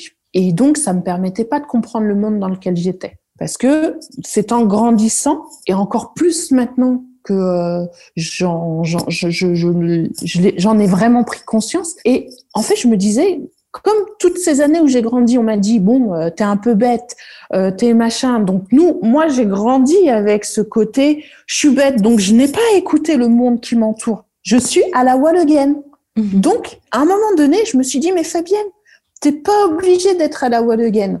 Tu peux prendre conscience. Et je me disais, mais qu'est-ce que, qu'est-ce qui va faire qu'à un moment donné, tu vas prendre conscience? Eh ben, en fait, c'est l'écoute. L'écoute de l'extérieur, mm-hmm. ma concentration. C'est pour ça que j'ai réussi à conduire. Être déficient visuel, c'est une concentration, mais plus, plus, plus, plus, plus, plus, plus. Et si jamais je ne suis pas concentrée, je n'arrive pas à faire les choses.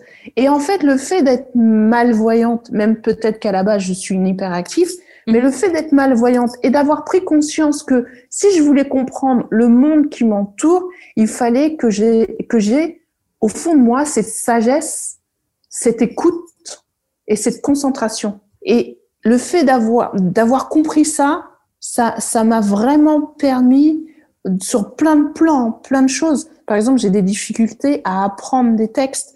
Mhm. Euh, voilà, je, je, danse et j'ai compris la danse. Donc, je, c'est quelque chose que j'exerce tout le temps, tout le temps, que je refais, que je refais, que, que jusqu'à, en fait, de toute façon, la danse, c'est la répétition, c'est refaire, mhm. refaire, refaire, refaire. Et en fait, ça, je l'ai transposé à, parce que beaucoup de réalisateurs m'appellent mais moi je connais mes capacités. Mhm. Et j'avais cette difficulté en me disant, J'aimerais, j'aimerais, j'aimerais être dans, dans, dans, ce que vous me demandez, mais moi, mon, mon plus gros handicap, et là, pour le coup, j'utilise le mot handicap, c'est apprendre, c'est les mots. Et en fait, là, depuis quelque temps, j'essaye de, de, de, de, mettre la même chose, la même valeur que lorsque on me dit danser, hop, j'ai des images. J'essaye d'avoir le, le, même ressenti que lorsque je danse, c'est que les mots, en fait, deviennent des danseurs et que ça soit accessible et que je comprenne en fait. Donc c'est pareil, là je suis en train de refaire un travail, mais sur d'autres choses. Mais c'est parce que j'aime m'enrichir en fait. Et c'est pour ça que je dis que j'aurais pas eu mon handicap visuel, je pense que j'aurais fait aussi des, des, des, des choses euh, mhm. beaucoup plus vite. En fait, je fais des choses, mais euh, comme c'est pour ça que je dis, je suis pas pressée mhm. parce que j'ai conscience que tout pour moi est beaucoup plus long à accéder. Aller sur l'estrade, c'est plus long. Donc je, je l'accepte, donc je suis prête à attendre, mais je perds pas de vue mon objectif. Donc c'est c'est c'est pour moi c'est voilà c'est vraiment l'écoute et là ça je l'ai vraiment compris l'écoute la sagesse et aussi accepter m'accepter avec mes failles et, et pas grave, quelqu'un me dit, mais t'es bête ou quoi? Je viens de t'expliquer, t'as pas compris? Bah ouais, j'ai pas compris. Donc tu vas recommencer. Voilà. Et peut-être que c'est toi qui expliques mal, au. Moi, je, je, joue de mes failles.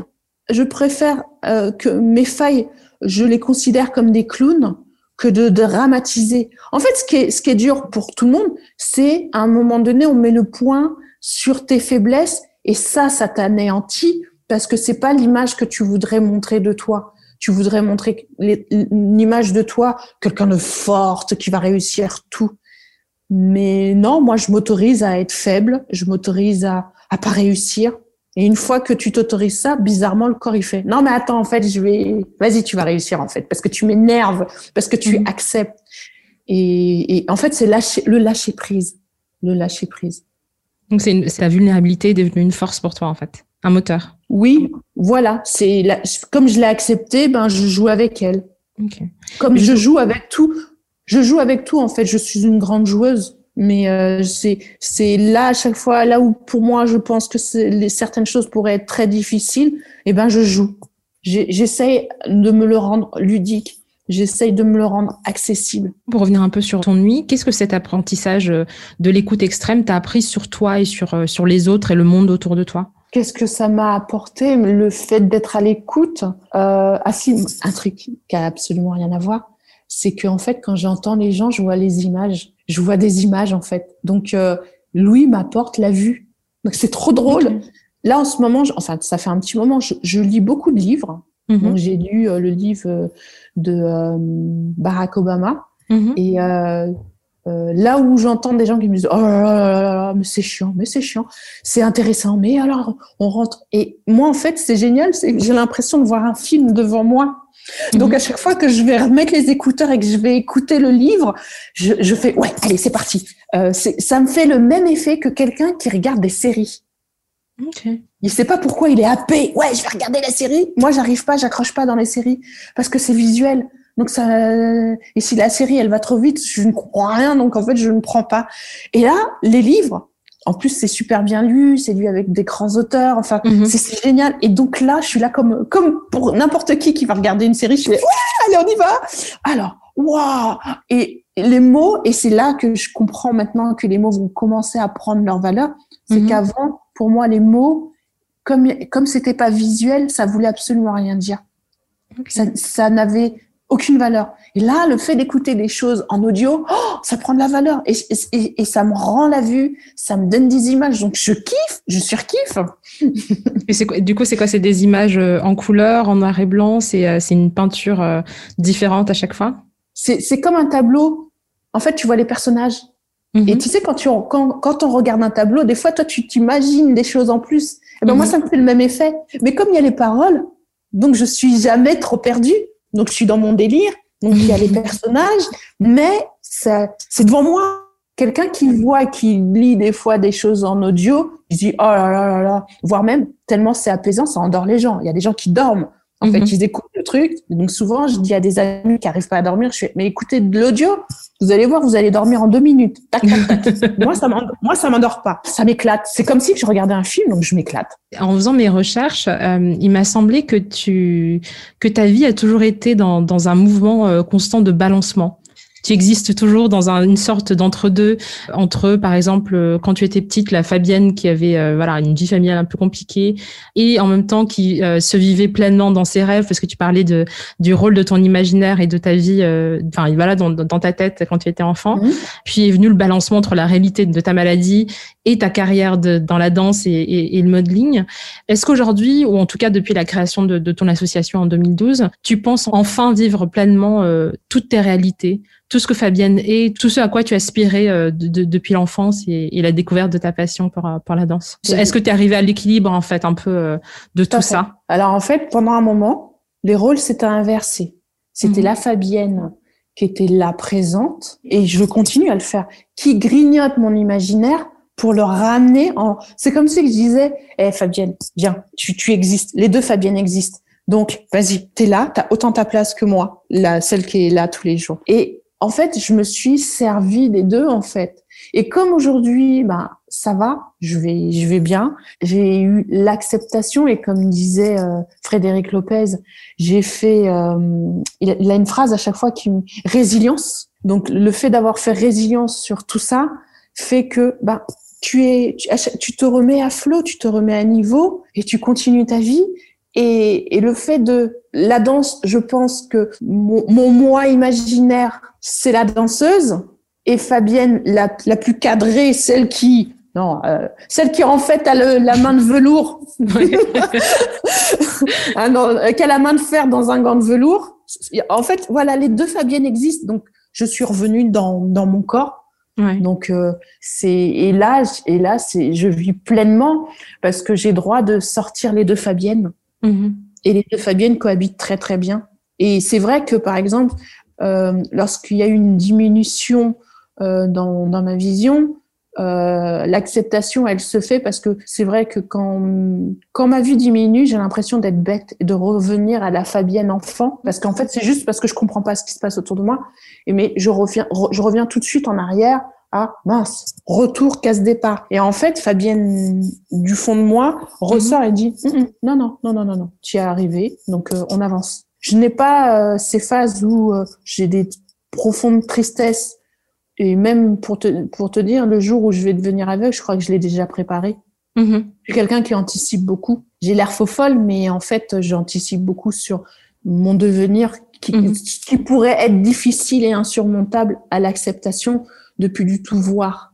Et, et en fait, je suis déjà préparée je suis déjà préparée à tout ça. Mais justement, tu parlais tout à l'heure du fait que quand tu es ramené à ces, à ces moments où tu dois revenir à ton enfance, tu arrives à faire un, un, petit tour de ninja et à revenir dans, dans ta réalité actuelle et tout. C'est quoi les moyens que tu utilises justement pour, euh, pour revenir à l'équilibre à chaque fois, pour retrouver ce, ce cet état d'esprit euh, euh... Bah En fait, l'acceptation de la situation. Et ensuite, comme je te disais tout au départ, la fameuse porte qui est grande ouverte, mais d'un coup elle se ferme devant toi. Et mhm. ensuite, moi, je vais passer par le petit trou de, par le petit trou de, de souris. Et c'est ça qui m'aide. C'est que pour moi, rien n'est insurmontable. Il faut juste que tu trouves ta façon, ta manière de pouvoir arriver vers l'objectif que tu t'es fixé et pas être pressé par le temps.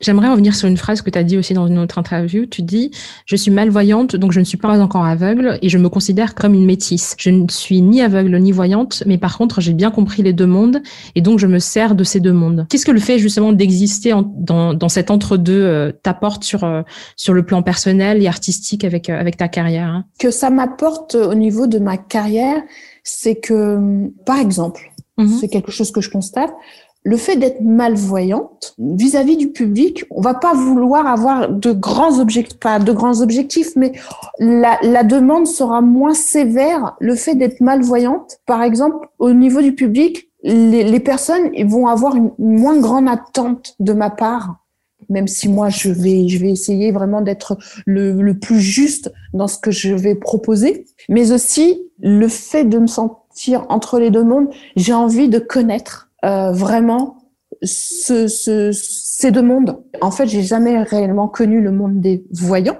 dans mhm. sa globalité, mais je ne connais pas aussi. maintenant, si parce que je mets le bandeau et parce que quand j'ai des grosses crises, je vais me bander les yeux, donc je me retrouve aveugle. Mhm. Et en fait, cette fusion, c'est une, manière de me préparer vers ce peut-être peut-être que ça n'arrivera pas, hein, vers ce chemin où je ne verrai plus, mais aussi c'est une manière aussi et pour moi, c'est hyper important de dire bon, vous les aveugles, vous avez des préjugés sur les voyants et vous les voyants, les préjugés sur les aveugles, mais au fait, vous avez les préjugés tous les deux, mais au final, c'est vos deux mondes qui sont différents, mais associez-les. Mhm. C'est pas parce que tu vois pas que tu peux pas faire un duo. C'est pas parce que tu tu vois que peut-être que tu tu te sentiras mieux. Moi, je sais que le fait d'être malvoyante lorsque je vais dans un cours et et en fait, je suis contente qu'au départ, je me suis dit je vais aller dans les cours de danse, je vais venir prendre des cours, mais le le fait de me rendre visible mhm. change la mentalité des gens, des professeurs, ils ont envie ils savent pas comment faire, mais ils ont envie. Et moi, c'est vrai que une fois que j'aurais bien usé les parquets, que je, je, pense que je le ferai avant. Mais moi, j'aimerais bien, par exemple, dans les formations de danse, intervenir et donner des solutions aux futurs profs, aux futurs chorégraphes qui se disent tiens, j'aimerais bien danser avec ces personnes-là, mais comment je vais faire?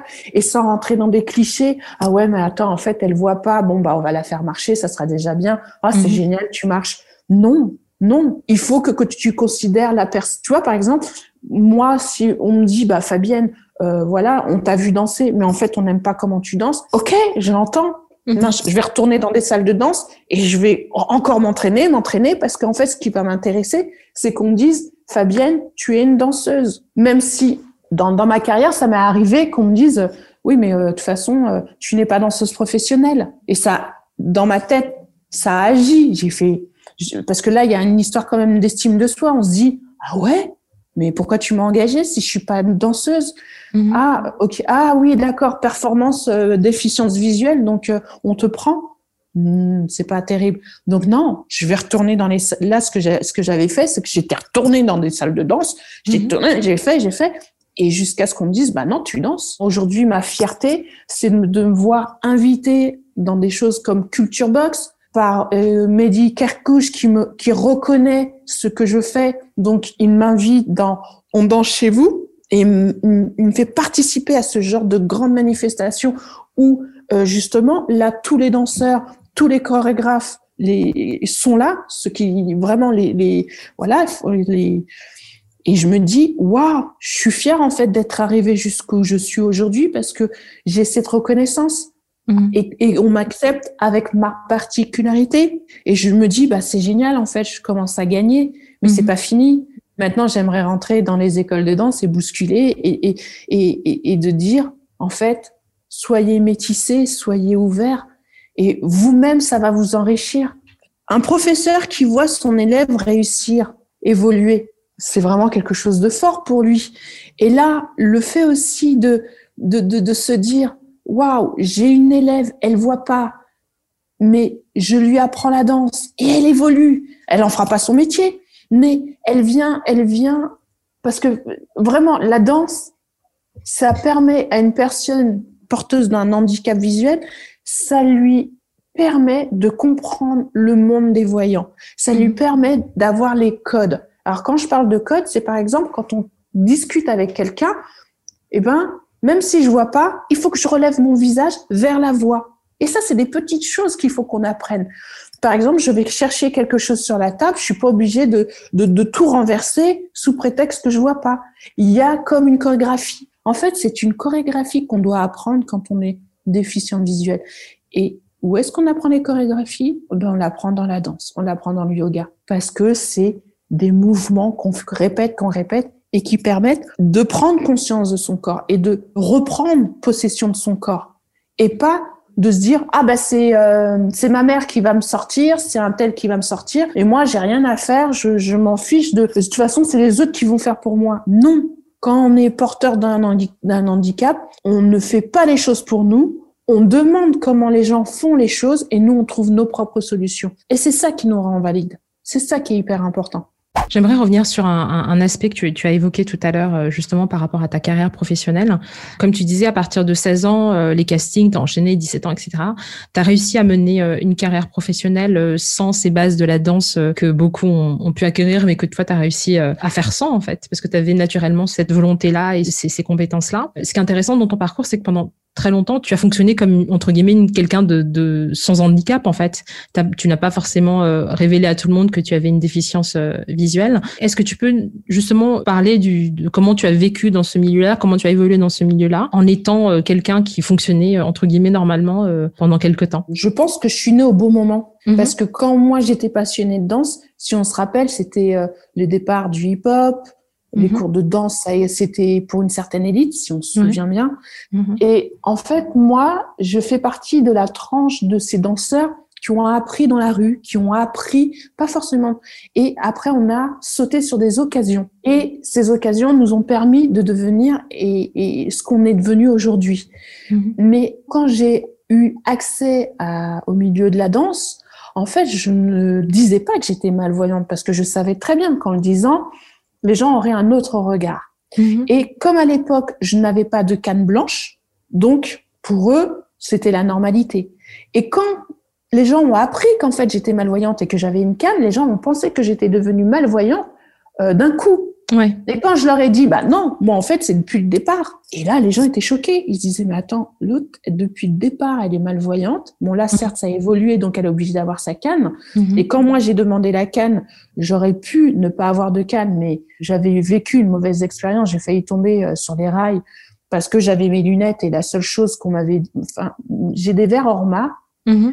Et moi, j'ai fait l'option de, ok, je suis malvoyante, mais euh, je peux être belle aussi. Donc j'ai mhm. pris des, lunettes stylées euh, de grande marque. Oui, pas les gros trucs euh, entre guillemets clichés. Euh, voilà, les trucs. Mhm. En fait, moi je veux pas que je veux pas susciter l'empathie et la misère sur moi. Mhm. Je pense que je, voilà, c'est pas ça fait pas partie de mon karma, j'en veux vraiment pas. Et donc quand j'ai failli tomber sur les rails, la personne elle m'a dit non mais l'autre elle se prend pour une star et en plus elle peut pas faire attention. Et là j'ai vu que mon handicap prenait le pas parce que je commençais à ne plus gérer mes espaces et donc j'ai demandé la canne, mais vraiment le, jour J, j'ai été voir mon ophtalmo et je lui ai demandé la canne. Et elle, elle m'a dit mais t'en as pas besoin. J'ai fait si si si j'en ai besoin parce qu'en fait si je la prends pas maintenant, je vais m'enfermer, je vais me créer mes peurs et en fait il y aura beaucoup plus de travail à faire sur moi parce qu'on va commencer à me donner un psy pour que j'aille mhm. mieux, on va me donner des médicaments. Moi je veux pas tout ça. J'ai conscience de ce qui m'arrive, donc euh, laissez-moi faire. Et par rapport à la danse, c'est vrai que les gens tant qu'ils m'ont pas vu avec la canne, tout s'est bien passé. Le jour où ils m'ont vu avec la canne, ils ont eu, voilà, il y a eu cette espèce d'empathie, se dire oh là là, mais la pauvre. Et c'est pour ça que j'ai créé mon association, je pense, au fond de moi. Mhm. C'était pour me dire, je veux, je veux garder ma liberté. Tu penses ce que tu veux, mais moi, je vais continuer à danser. Exister sans les stigmates et les regards euh, qui, qui changeaient autour de toi. Exactement. justement, à partir du moment où le monde de, la danse autour de toi a commencé progressivement à connaître euh, ta réalité, euh, comment est-ce que ça a impacté justement tes opportunités, tes perspectives dans le métier? Ça, mais c'est un truc de fou. C'est que ça, ça tombe tout le temps. C'est, c'est déjà. Euh, euh, beaucoup de compassion de la part de, de chacun.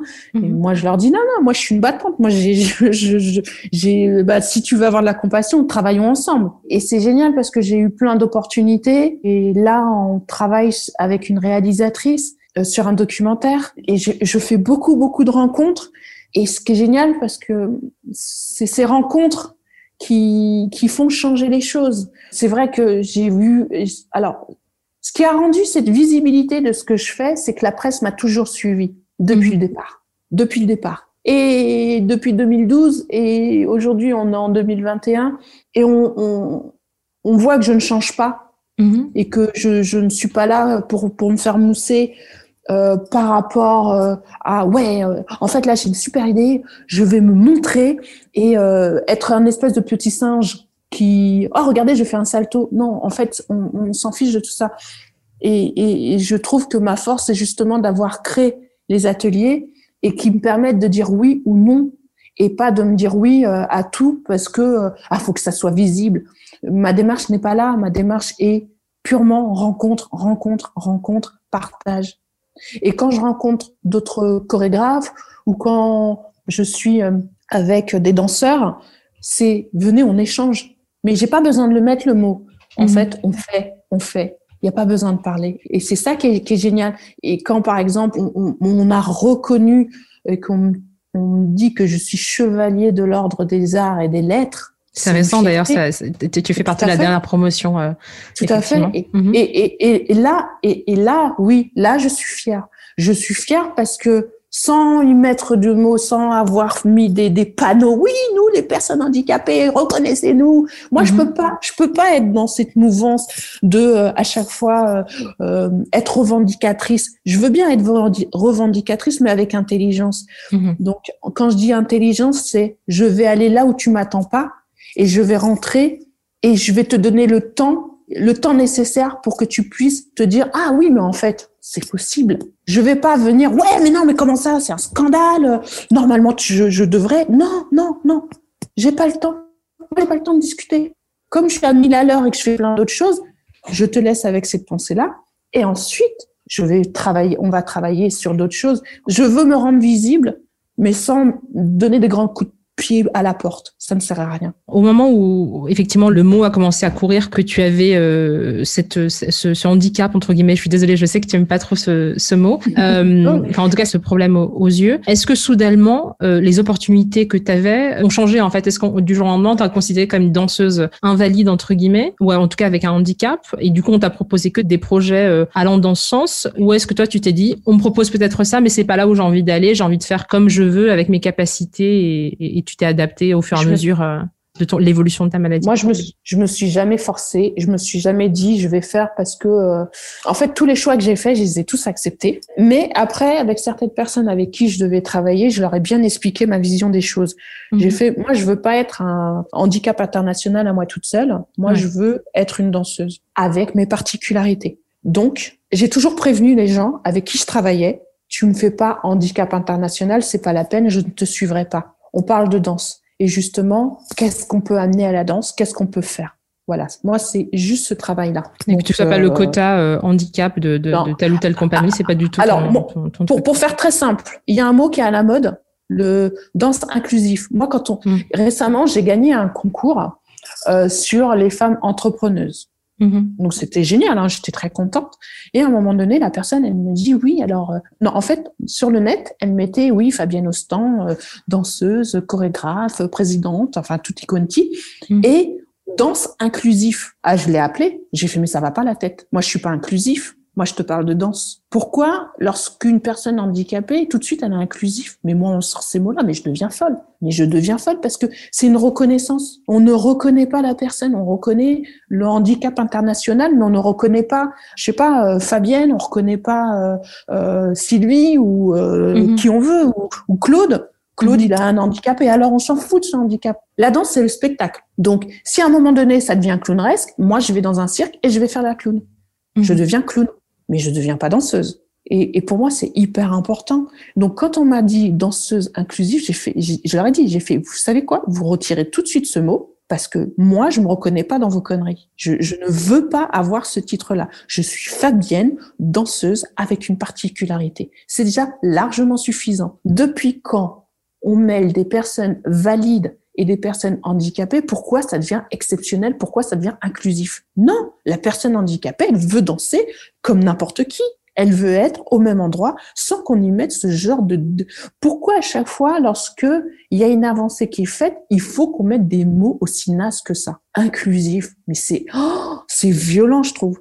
Mhm. C'est justement en termes par rapport à ce vocabulaire, est-ce qu'il y a vraiment eu un pivot pour toi à partir du moment où tu avançais euh, euh, en te présentant, euh, comment dire, avec cette canne, etc., en disant que tu avais cette déficience visuelle? Est-ce que directement on a changé de vocabulaire autour de toi et on a commencé à changer d'attitude Au départ, ouais. au départ, mais moi très souvent j'aime j'aime beaucoup dire. Alors au départ, oh là là la pauvre. Alors, je fais non mhm. non. Alors moi j'ai t'expliqué déjà je suis pas pauvre, tout va très bien.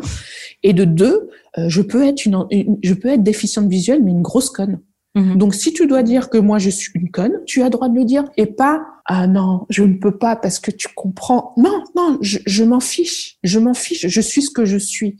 Mhm. Et c'est pas parce que je suis handicapée que j'ai le droit de, de, de, de, tout sous prétexte que je suis handicapée. Non, ça ne marche pas. Pour moi, c'est le, le handicap n'est qu'un prétexte et tu es une personne avant d'être handicapée. Comment on fait pour les gens qui ont un handicap invisible? Oui. On, on, les, on leur dit pas qu'ils sont handicapés.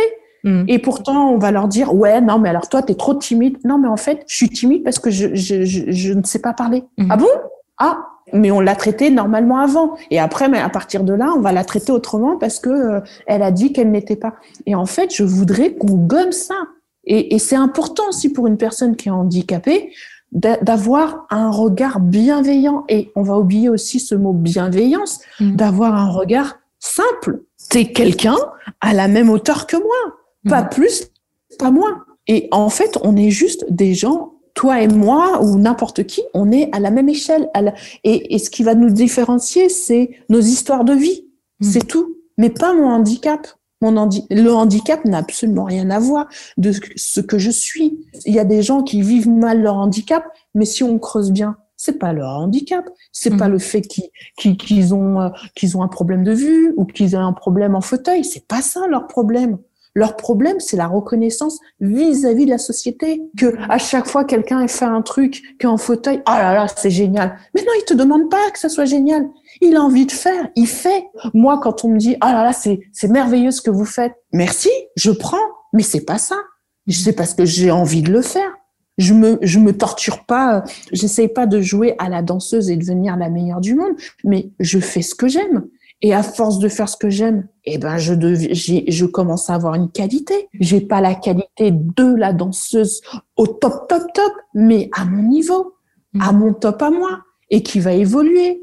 Et qui, quand j'entends des gens qui disent ah là là j'ai 40 euh, j'ai 45 ans mais non mais la danse c'est fini mais c'est fini de quoi? C'est toi qui décides que c'est fini la danse elle est accessible jusqu'à la fin de ton dernier jour c'est tout le temps mais c'est toi qui décides de mettre des barrières, de, de, de te conditionner une vie et dans laquelle tu n'es pas heureuse. C'est tes choix.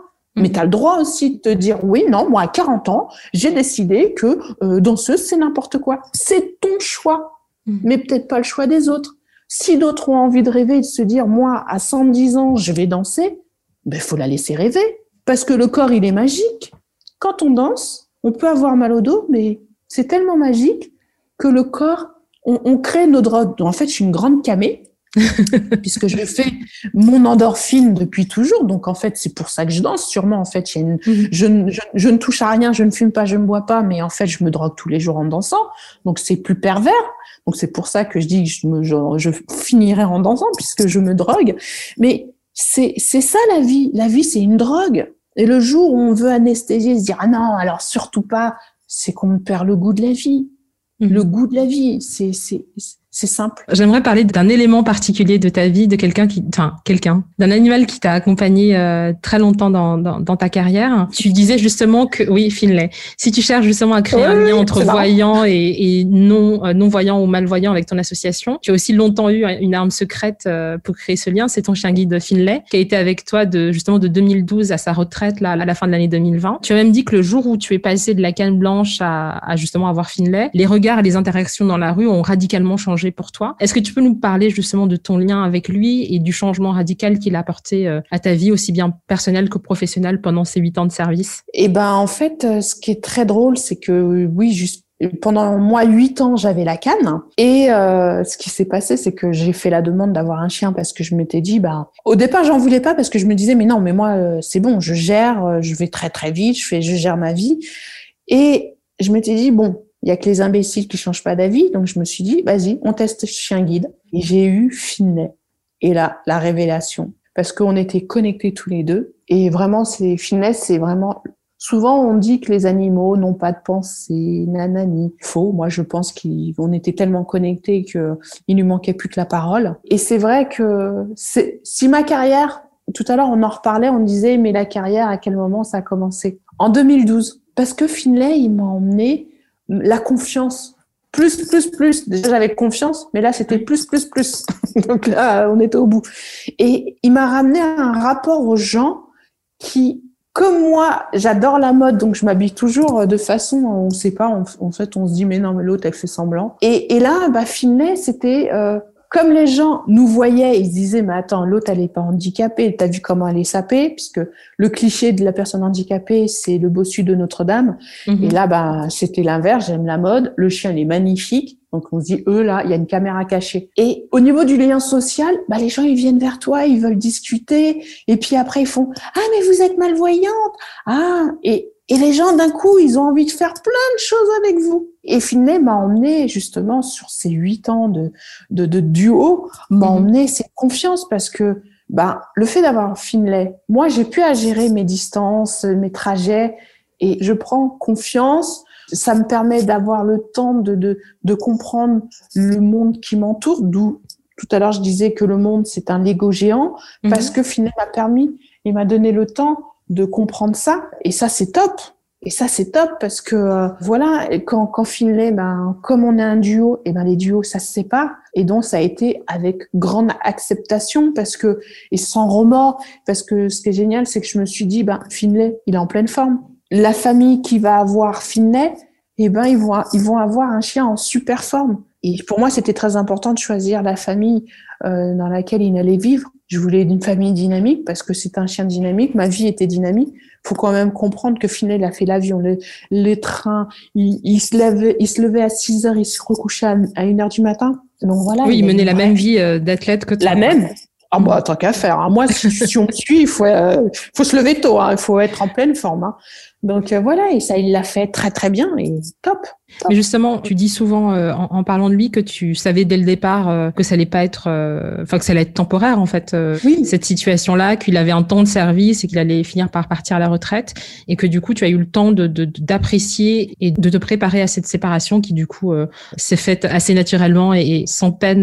voilà. Enfin en tout cas c'est ce que c'est ce que tu dis. Maintenant ça fait presque quatre mois qu'il qu'il ne travaille plus avec toi. Comment est-ce que ton comment est-ce que tu vis justement son absence au quotidien? Comment ça se passe pour toi aujourd'hui euh, alors que tu as longtemps fonctionné en duo avec lui bah, Ça se passe très très bien parce qu'à mhm. partir du moment où on prépare les choses, on ne le vit pas comme un échec en disant ah, il était à moi ce chien, ah là là. Et, puis, sachant qu'on est un duo et que c'est un duo temporaire, eh ben, on apprend à, s'il n'était pas là, comment je ferais. Donc ça aide ça aide. Et surtout, de savoir que mon binôme, il va très bien. Moi, maintenant, quand je suis dans la rue, j'ai pleine confiance. J'ai retrouvé ce que je faisais avant Finlay, où j'avais la pêche, mais ma vue diminuait et je voyais les lacunes. Là, la vue, a diminué. C'est pas grave, c'est pas la fin du monde, puisque j'ai appris de Finlay. Mhm. Donc, c'est nickel. J'aimerais euh, revenir sur un élément qui est très important, dont on parle beaucoup là depuis le début de l'interview, c'est le temps ton temps à toi est différent, ta temporalité même dans ta carrière et, et les objectifs que tu as pu avoir et, et, tes réalisations et tes succès a été différent. Quel est ton rapport au temps justement? Euh, Voilà, sachant même que voilà le propre de la rétinite pigmentaire, c'est qu'elle est dégénérative et que plus le temps passe, plus tu perds du terrain dans ton champ visuel justement et, et c'est loin. Selon les personnes, c'est un processus plus ou moins rapide. Euh, avec toute cette vie et cette et cette connaissance des choses, quel est ton rapport au temps? Le, le rapport au temps que que, que j'ai ben j'ai pas de temps moi. c'est aussi ça. Non, c'est que je suis pressée de rien par rapport à ma déficience visuelle. Ben, je pense que le fait de porter mes verres Orma, eh ben, mhm. j'ai gagné du temps. Le fait d'avoir accepté tout ça m'a permis de me protéger par rapport à la maladie. Donc, bien sûr, hein, je finirai aveugle, hein, ça on le sait, mais quand on ne sait pas. Justement, c'est une histoire de temps. Et par rapport à, ma carrière, c'est pareil, c'est une histoire de temps. Quand j'ai fait, euh, quand je faisais chanteuse, si j'avais été opportuniste, j'aurais pu réussir et faire beaucoup, beaucoup, beaucoup de choses, mhm. beaucoup. Mais c'est pas, c'est pas ça dont je rêve. En fait, c'est la construction pour être dans le temps. Parce que c'est bien de faire des choses flash. Allez hop, je fais ça, je fais le tube qui marche, mais j'en ai fait un. Pourquoi? Parce que quand j'ai fait le tube flash, eh ben, en fait, je, je, je mets une situation, hein, c'est pas ma vie. Mais mhm. quand on a des succès trop rapides, on vit le truc comme, comme une spirale, mais on n'en retient rien parce que ça arrivait trop vite. Donc, on peut euh, sur d'un coup avoir cet ego qui est surdimensionné parce que on connaît pas les codes. Moi, ça fait longtemps. Depuis que j'ai 17 ans, je suis dans le milieu. Je connais les codes. Je sais mhm. que c'est des vagues, des creux, des vagues. Donc, qu'est-ce que je fais? Je me suis dit, j'invente quelque chose qui m'appartient et on s'en fiche. Ça prend, ça prend pas. Moi, je suis en accord avec ce que je fais. Je suis dans ma vague. Mmh. Donc, même au niveau de la presse, ça a toujours été constant. Mais je ne cherche pas, je ne cours pas derrière tout ça. Mmh. Donc, c'est des choses que, qui me viennent, je les prends, je les mange et après on avance. C'est comme ça, c'est c'est la vie, elle est comme ça. Des choses vont vite. Là, par exemple, ça va très vite en ce moment. Il se passe plein de choses pour moi. Je me retrouve dans, dans plein de choses où même moi j'hallucine. Je fais ah bon, ah bon. Mais c'est c'est une vague. Et ensuite, ça va s'apaiser. Et il y aura peut-être une autre vague ou un creux. Je ne sais mhm. pas. On verra. La vie. Euh, euh, moi, je suis dans le présent, donc je, je le kiffe sur le moment. Et puis, euh, comme je suis en accord, mon bébé, mon, mon tuteur, c'est mon association. Donc, tous les plus qui arrivent, c'est juste du plus, c'est génial. Je kiffe, mais je perds pas de vue. Quand, quand je donne des cours à, à mes élèves, que ce soit les jeunes ou un peu plus vieux, ou que je vais pour transmettre, ça, on peut pas me le retirer. Ça, on me l'enlèvera jamais, jamais, jamais, parce que je fais de la transmission. Et même s'il faut que je transmette qu'à une personne, je ferai une personne. Mais ça, c'est mon trésor, c'est ma richesse. La richesse, c'est pas d'être vu, c'est pas euh, de euh, ouais euh, ma reconnaissance. Je m'en fous en fait. Moi, c'est ce que je fais. Ma transmission, c'est ça dont je suis plus fière. Justement, tu disais que là, il y a énormément de choses qui arrivent euh, en vague pour toi, énormément d'opportunités, euh, de, choses pour lesquelles tu as travaillé, qui, nourrissent ta flamme intérieure et ta, passion. Et euh, tu fais partie, comme on, l'évoquait tout à l'heure, de la dernière promotion des Chevaliers de l'Ordre des Arts et des Lettres, pardon.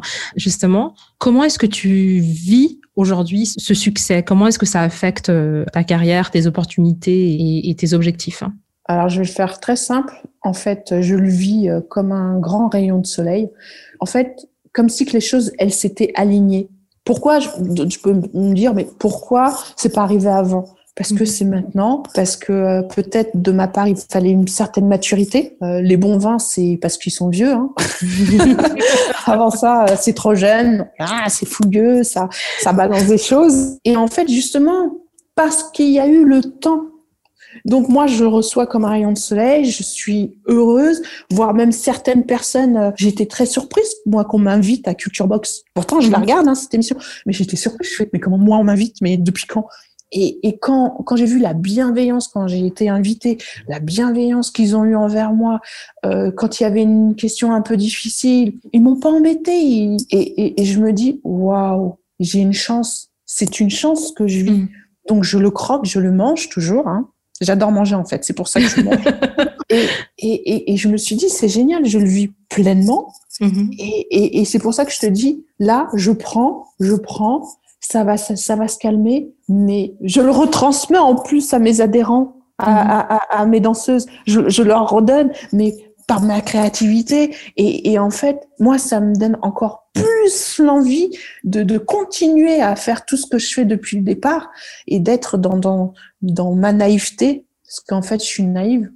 si on doit conclure, je, je, suis archi naïve et donc moi je veux continuer à, à être justement naïve et, et, et de, de, de, croire euh, aux choses, de croire euh, euh, que on peut changer euh, le monde par des petites actions telles que ben moi c'est la danse mais peut-être demain il y aura un musicien il va apporter du renouveau et remettre en valeur l'humain. En plus de ta rétinite, toi en tant que danseuse, tu dois faire face à un autre obstacle majeur, c'est ton corps et plus précisément ces limitations euh, qui viennent avec l'âge.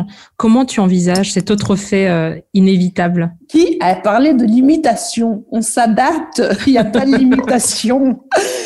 Il n'y a pas de limitation. En fait, c'est vraiment, c'est soi. Qu'est-ce qu'on veut mm. faire? Alors oui, j'ai constaté que dans ma danse, il y avait comme une, une espèce de danse de sagesse. Mm-hmm. pas la foule de jeunes, tu vois, je suis pas là. Mm-hmm. il y a, il y a, il y a, et moi j'adore, hein. moi j'adore euh, la, la, jeunesse là qui, qui, qui, danse là, ils sont au top très rapidement parce qu'ils ont des parents qui les envoient dans leur, dans leur passion. Donc ça, c'est, c'est, c'est, c'est top, c'est, c'est vraiment génial.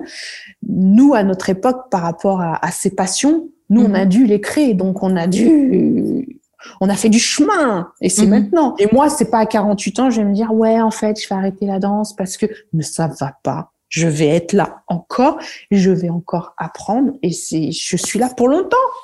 Jusqu'à la tombe, jusqu'à la tombe. Tant, que, tant, que, ça bouge, euh, tu danseras.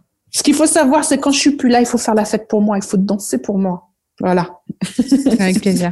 Pour celles et ceux qui, qui, nous écoutent, jeunes ou plus mûrs, valides ou avec un handicap, quel qu'il soit, quelle est pour toi la, la leçon ou l'apprentissage la plus importante ou enrichissante que tu as acquise au cours de, de, de, ta vie, de ta carrière? De ma carrière, qui est pas longue.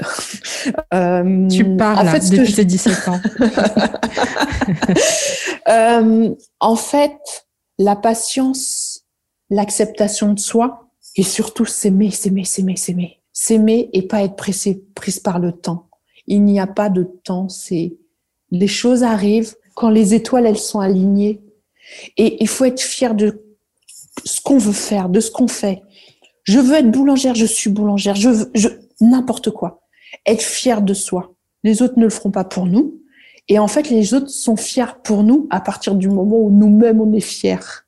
Donc c'est très important, c'est vraiment se donner le temps, s'accepter et pas être pressé. Si on est trop pressé, on va prendre un mur. On va réussir, hein, mais le mur il va arriver parce qu'en fait, on n'a pas laissé le temps de mettre les choses en place. Rien n'arrive par hasard. Bah, écoute, merci infiniment pour, euh, pour toute ta sagesse, pour toute ton énergie. J'étais euh, transportée par, euh, par tout, ce que tu, tout ce que tu as dit, donc merci infiniment. Est-ce que tu as un dernier mot? Non, moi j'ai rien à rajouter si ce n'est croquer, croquer, croquer la vie. C'est tout. Merci à Fabienne et merci à vous pour l'écoute. Sachez qu'Africana Africano a désormais une newsletter disponible sur Substack. Au générique, le morceau Peak 1141 de Jibrail. Africana Africano est sur Instagram, Facebook et Twitter. N'hésitez pas à me laisser vos commentaires et vos notes qui m'aident à construire ce podcast. Si un épisode vous a plu, faites tourner le mot. À la prochaine sur Africana Africano.